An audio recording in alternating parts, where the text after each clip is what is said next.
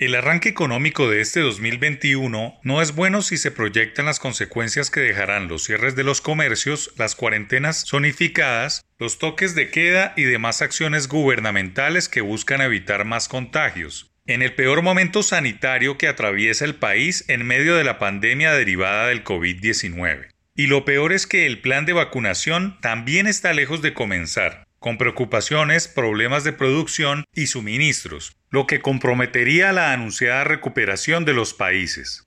Las cifras de contagios son realmente preocupantes, no solo por la dimensión sanitaria, sino por el impacto en la buena expectativa económica que se tenía en noviembre, situación que obliga a los gobiernos locales, regionales y al nacional a que aceleren planes de estímulos que interpreten la situación.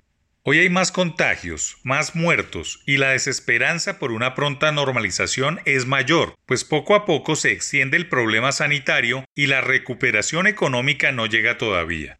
Sin recuperación en enero por la extensión de los cierres y un anuncio de erradicación de forma tributaria en febrero, no habrá un buen comienzo del año. Si bien los nuevos impuestos se pagarán en 2022, es en este 2021 en que se siembran y cosechan los ingresos y utilidades de las empresas.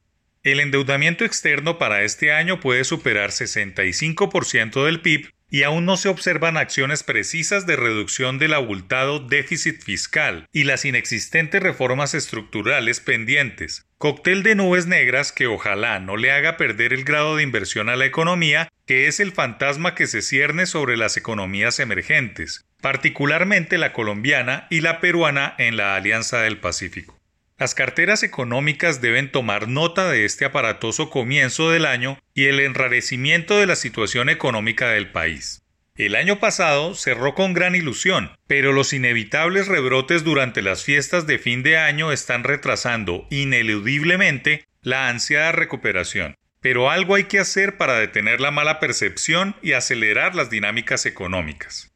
De los primeros cierres de la economía en todas las ciudades colombianas de hace casi un año, se debe aprender que hay actividades que no pueden frenarse y que es imperativo que las administraciones departamentales y municipales aceleren las obras públicas con todas las condiciones de cuidados sanitarios. Hay cosas que se aprendieron entre marzo y junio durante el primer pico del coronavirus y es que no todo se puede cerrar, y que es un error craso aislar completamente las ciudades, evitando los vuelos y la movilización de vehículos. Los toques de queda no son la mejor herramienta, quizás sea más efectivo estimular los esfuerzos de autocuidado. Obviamente las sanciones deben ser más fuertes, pero es en estos casos que debe haber zanahoria y garrote para evitar que la economía despegue en el primer semestre.